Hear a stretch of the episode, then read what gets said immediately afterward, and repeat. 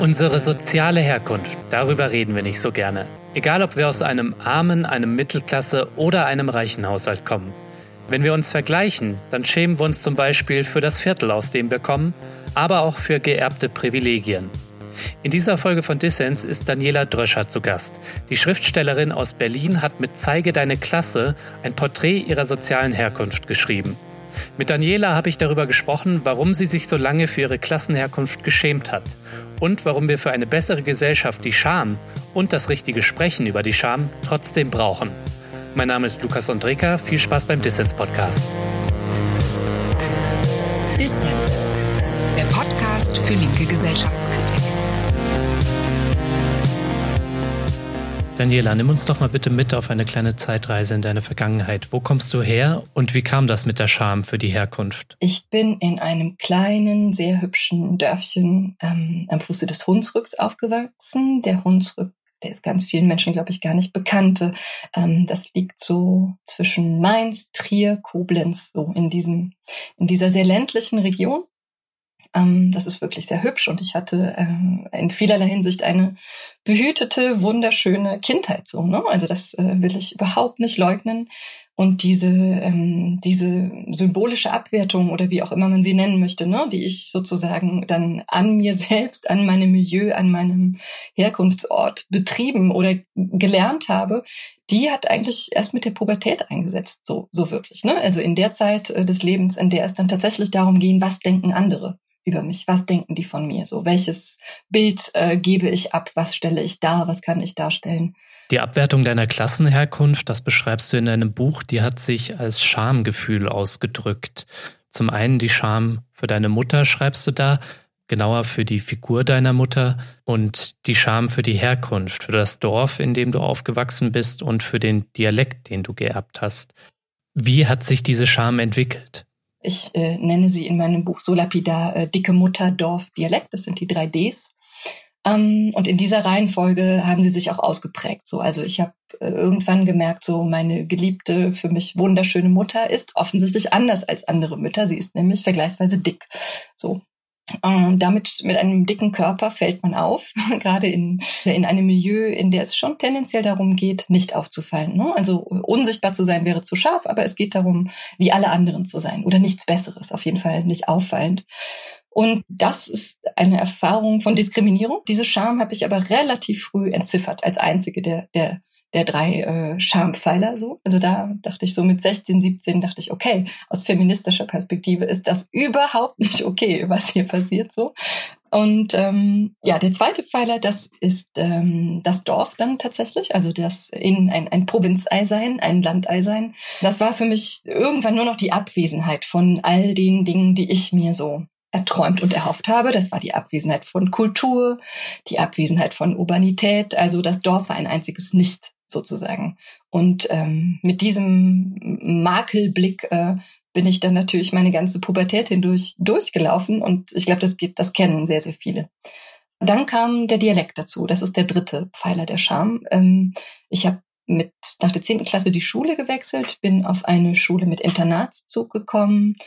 Da waren sehr viele Kinder aus der Großstadt, aus äh, Frankfurt unter anderem, ähm, und die haben Hochdeutsch gesprochen, also klarstes Hochdeutsch. Meine Sprache war hm, gefärbt vom Dialekt. Ich habe nie wirklich Dialekt, Dialekt gesprochen, aber so die, ich, die musste ich erstmal weiß waschen oder die wollte ich weiß waschen. Ich habe auf einmal verstanden, hey, meine geliebte Sprache der Literatur, ähm, die spreche ich ja gar nicht so. Die spreche ich nicht so klar wie andere.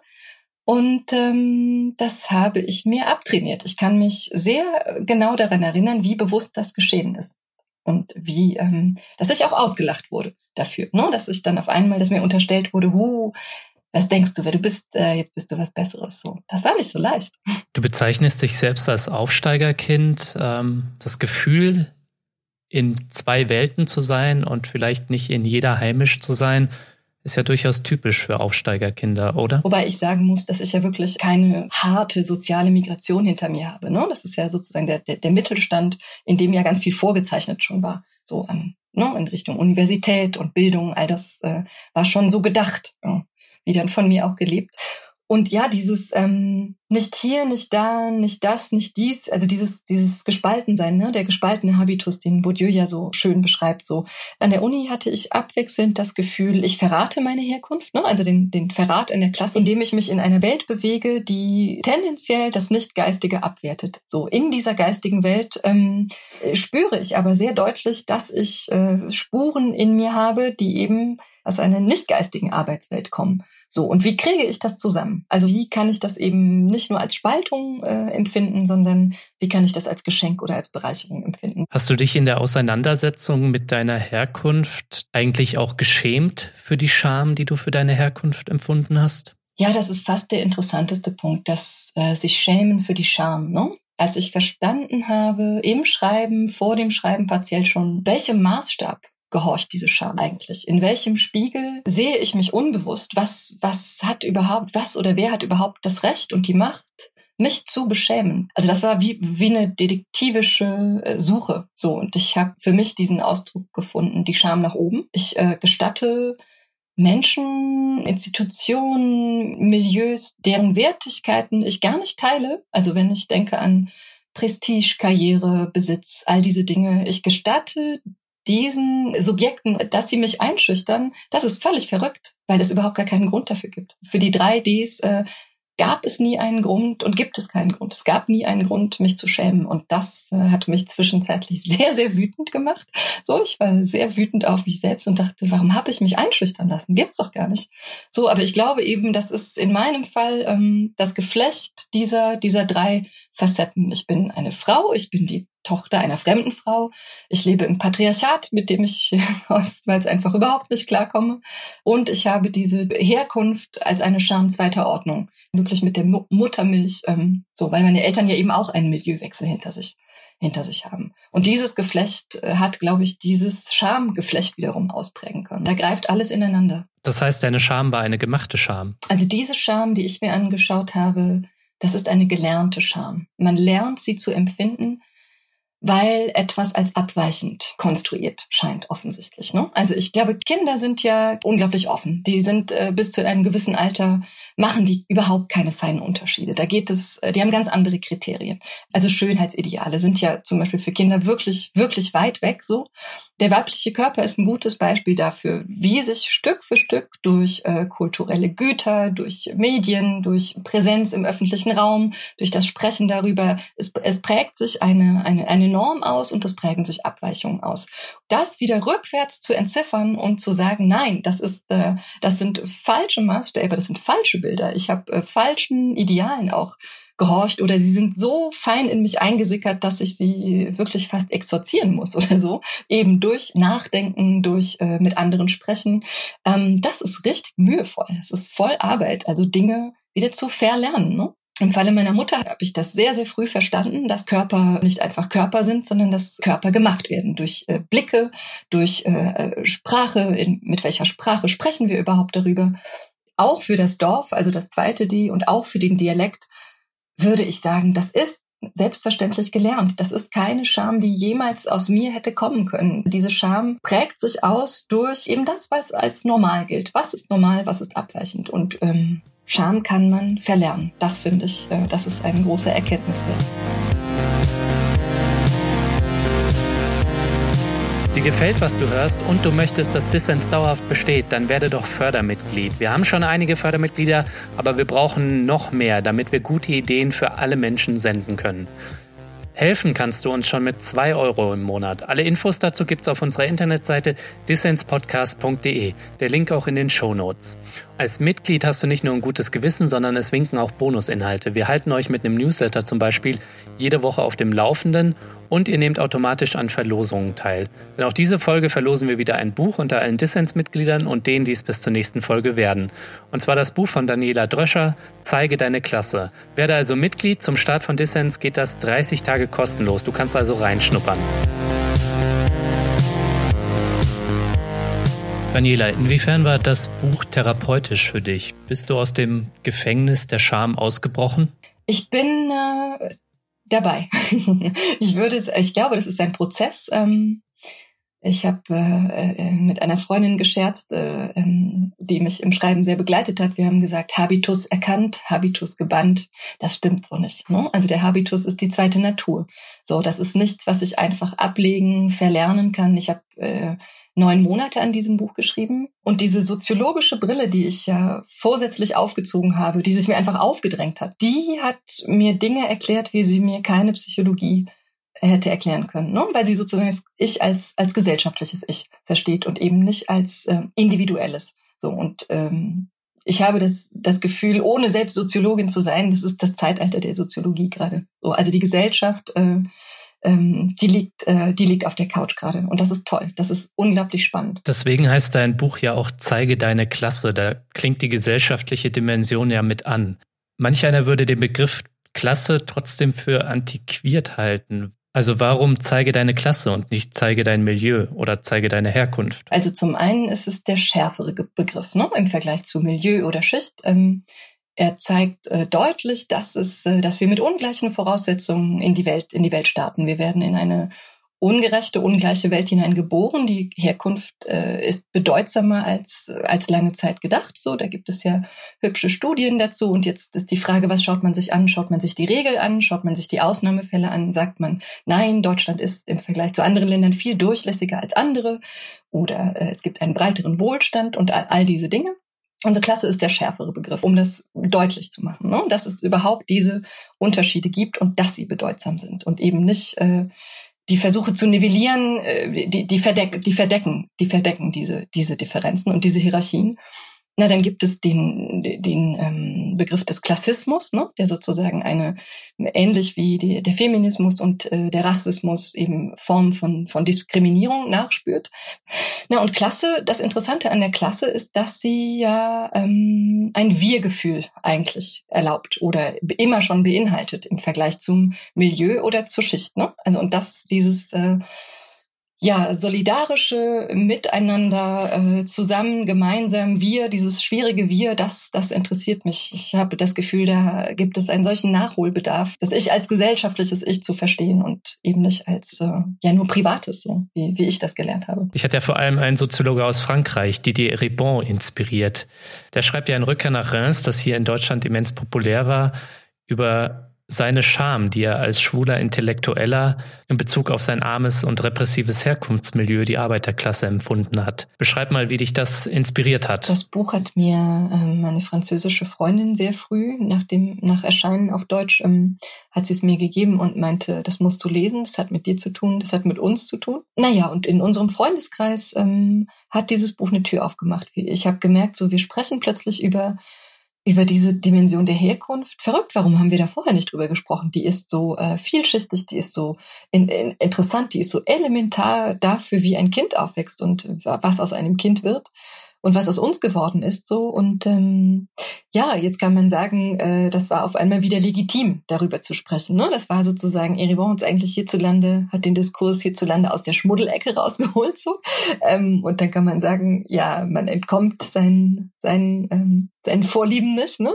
Das mag alles so sein. Ähm, ähm, durch Eribon bin ich auf Annie Ernaux gestoßen, die ja für ihn wiederum eine sehr wichtige Stichwortgeberin war und Stichwortgeber, ich glaube, nicht mehr und nicht weniger, weil natürlich ähm, ich eine ganz andere Generation bin jetzt als die beiden und weil ich aus der aus der Mittelklasse komme und nicht aus der aus der Arbeiterklasse. Das habe ich auch schon gelesen in, in Rezensionen, ähm, dass ich dann plötzlich ein Arbeiterkind bin und das ist wirklich schief und krumm und falsch so. Das bin ich nicht. Ich bin ein Angestelltenkind oder ein Aufsteigerkind.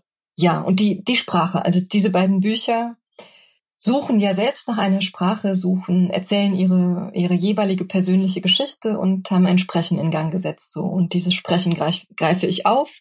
Das führe ich fort, weiter in eine andere Richtung, ähm, in eine andere Generation hinein. Und ich hoffe, dass Menschen sich ihre, ihre, von ihrer Herkunft erzählen, so. Welche Rolle spielt eigentlich deine Herkunft und dein Milieuwechsel für dich als Schriftstellerin? Ich habe äh, mindestens zwei Sprachen in mir, ich habe mindestens diese beiden Welten in mir die überkreuzen sich, äh, die nehmen sich teilweise was, ähm, die kommen sich in die Quere, die tanzen aber auch miteinander. Und ich glaube, das erstmal ganz äh, affirmativ zu sehen und zu umarmen und äh, das, das ist eine neue Freiheit, verrückterweise. Ja, die, die Stimme als, äh, als Geschenk zu begreifen. Das ist ein Moment, das, den fand ich wirklich interessant im Schreiben, weil bürgerlich äh, häufig abwertend gebraucht. Also etwas ist zu bürgerlich, ein, ein bürgerlicher Theaterabend, bürgerliche Kunst. Und ich dachte, nee, ich glaube, in mir ist diese Spur, dass Bürgerrechte erkämpft worden sind, die ist echt wach so. Also ich, es fällt mir schwer, das so eins zu eins abwertend zu gebrauchen. Und da sind wir aber auch schon wieder bei den, bei den Etiketten. Ne? Brauchen wir diese abwertenden Etiketten überhaupt? Ich glaube, eigentlich brauchen wir sie nicht. Die Sprache kann die kann beschreiben, die kann sich auch Raum nehmen und Platz und äh, Dinge erzählen, so ohne, ohne sie gleich einzwängen zu müssen und in Kategorien pressen zu müssen. Ist es das, was du dir auf den letzten Seiten deines Buches wünschst? Eine klassenlose Sprache, die es vermag, uns über alle Gegensätze hinweg ja miteinander ins Gespräch kommen zu lassen. Ja, ich glaube, diese Sprache, die ich mit der klassenlosen Sprache meine, die hat sehr viel mit Gefühlen zu tun oder überhaupt mit einem Bewusstsein dafür, dass Sprache das Medium ist, das uns verbinden kann miteinander. Im Moment trennt es uns sehr häufig. Ne? Da sind die Zäune sind, sind hoch und man kann mit einer vergleichsweise einfachen, präzisen Sprache kann man sich verbinden über, über Hierarchien hinweg, über Verständnisprobleme hinweg ähm, über Klassen, über Kulturen, über Geschlechtergrenzen. Ähm, das muss aber über, überhaupt erst als Ideal gewünscht und gewollt und begehrt sein. So diese diese diese klassenlose Sprache. Das ist äh, ist ein Luftballon, den ich in die Luft schicke am Ende. Ja, das ist auf jeden Fall ein schöner und auch ein ehrenwerter Luftballon. Was du auch schreibst, ist, dass der Klassenkampf mit einer Umarmung statt mit Enteignung beginnen könnte. Nicht Eat the Rich, sondern Hug the Rich, also nicht die Reichen essen, sondern die Reichen umarmen.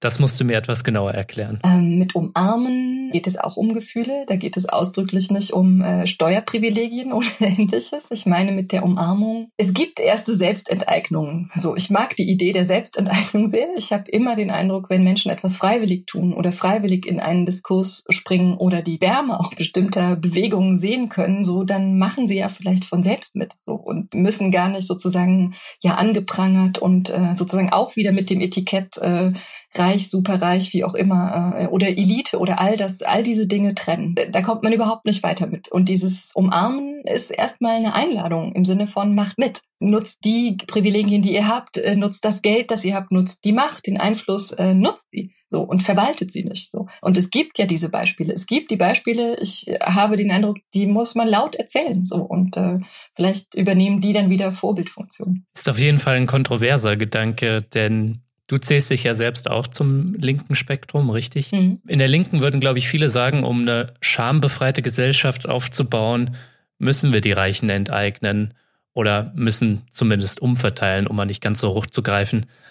Provokant gesagt, die Reichen umarmen, das klingt so ein bisschen wie hm, christliche Nächstenliebe und Charity. Ja, ich, ich wusste, es war mir sehr bewusst, dass es für diesen Satz Ärger geben wird. So, ich habe auch dreimal überlegt, ob ich den da so stehen lasse. Ähm, ja, kann man gerne drüber streiten und äh, ich glaube, es gibt auch, man kann die Sozialromantik in die Ecke kann man mich stellen, man kann aber auch sagen, die arrogante Intellektuelle, was denkt sie sich denn da? Also ich glaube an den mündigen Menschen oder ich glaube daran, dass Menschen zur Mündigkeit erzogen werden können und sich selbst erziehen können und ich glaube auch, dass reiche und sehr reiche Menschen auch, ich möchte denen diese Mündigkeit nicht absprechen. Also es ist eigentlich überhaupt nicht christlich, mein Ansatz. Ich rufe das Menschen zu, von denen ich auch weiß, dass sie das Buch womöglich lesen und ähm, hoffe, dass ein, ein Denken in Gang gesetzt wird. Du meinst das also vor allem als Appell an die Mittelklasse und die Oberschicht, nicht die Scham nach oben zu üben, sondern die Scham nach unten und so die eigenen Privilegien zu reflektieren und dann vielleicht zu einem anderen politischen Handeln zu kommen. Das ist die Hoffnung, die darin steckt. Weil diese Scham nach unten, wenn dieser Erkenntnismoment einsetzt, kann man ihn schwer verdrängen. Es könnte ja auch total befreiend sein, sich gewisse Privilegien einfach abzusprechen oder die sich selbst zu enteignen. Und es gibt diese Geschichten so, in denen kein Erbe mehr äh, weitergegeben wird und der sich selbst regulieren. Ähm, vielleicht kommt das in Mode irgendwann oder wir machen eine Mode daraus. Und, und dieser Prozess, sich seiner Privilegien bewusst zu werden und dann aber auch entsprechend zu handeln, Ist es das, was du meinst mit Scham ist schon eine Revolution? Da zitierst du Marx in deinem Buch. Genau, das ist diese Passage bei Marx aus den Briefen. Ähm, die Scham ist schon eine Revolution. Also einmal verstanden, auf welchem Unrecht, auf welcher Ungerechtigkeit, auf welcher Ausbeutung, äh, auch die ja gar nicht sichtbar ist. Das ist ein großer, eigentlich unglaublicher Verdrängungsmechanismus, in dem viele leben und der auch so gut funktioniert, weil äh, angeblich so wenig Handlungsmöglichkeiten existieren. Ne? Und äh, ich glaube, diese tief empfundene Scham, wenn sie einmal so eingesickert ist, so in alle tiefen Schichten, muss es eigentlich den Sprung in die Handlung geben. Ja, ich finde das wichtig, aber was Marx, glaube ich, auch wichtig war, ist, dass die Menschen, die beherrscht werden, die Träger ihrer eigenen Befreiung sind. Deswegen die Frage an dich, kann nicht auch die Scham, die nach oben empfunden wird, wenn sie in ein anderes politisches Gefühl umgewandelt wird, wie zum Beispiel Wut oder Stolz, kann die nicht auch ein positives Moment sein? Das ist die Frage, die sich, glaube ich, ähm, viele schon gestellt haben und viele stellen, wie, wie handlungsfähig ist. Ja, sind die, sind die Deklassierten? Und ich glaube tatsächlich in der Solidarität mit hinreichend Privilegierten ähm, ist dieses äh, Klassenbewusstsein ähm, da vermag es etwas. Ich bin Pazifistin. Und deshalb finde ich Wut und Stolz, das sind für mich wirklich schwierige Kategorien, weil sie eine Verwandtschaft zur Gewalt bergen. Auch da kann, könnte man sagen, der Pazifismus und die Antifa sind äh, komplementär. So, das äh, würde ich auch so unterschreiben. Ich bin Pazifistin, das ist so. Deshalb kann ich mit diesen Kategorien Wut und äh, Stolz relativ wenig anfangen. Aber ich kann sie anderen nicht absprechen. Ne? Und ich glaube, sie sind wichtig an vielen Stellen. Das will ich niemandem, äh, das will ich niemandem nehmen. Ich glaube aber, dass insbesondere die, die Mittelklasse, über die ich ja geschrieben habe, dass die äh, diese Solidarität mit äh, mit unten ganz dringend diesen Move muss sie machen. So, ähm, also deshalb sage ich auch die Scham nach oben, die ist wirklich zu zu verabschieden. In was sie sich denn übersetzt, ob sie sich in in Wut oder in Stolz oder sowas übersetzt, äh, da würde ich ein Fragezeichen dahinter machen.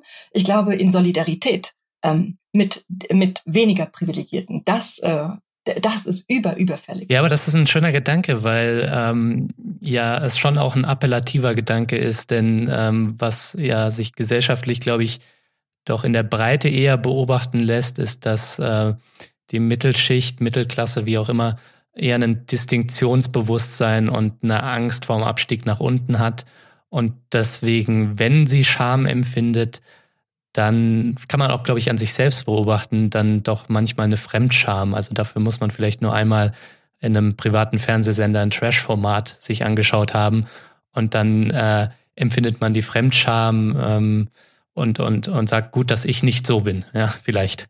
Ähm, und das ist aber nicht das, äh, was, was uns zusammenbringt, wie du es beschreibst. Das ist nämlich eher Abgrenzung und Distinktion und das ist ähm, glaube ich, dann eine schlechte Form der Scham. Oder wie würdest du das beschreiben? Also ja, das ist eine, das ist ein interessanter Gedanke, die Fremdscham. Äh, darüber habe ich auch viel nachgedacht und ich habe vor allem darüber nachgedacht, ähm, ja, welche undifferenzierte Bilder von dieser sogenannten Unterschicht äh, existieren, ne? in den Medien, in den Erzählungen, in den Versuchen eben nicht so zu sein. Also genau dieses äh, nicht nur abgrenzende, sondern abwertende und äh, überhaupt über Klassenunterschiede ohne Ressentiments zu sprechen. Ich glaube, dass darin etwas Wertvolles liegen kann. Sobald man Klasse sagt, sagt man ja, wer über Klassen spricht, will Klassen abschaffen. So und das stimmt, aber ich will das ohne Ressentiment.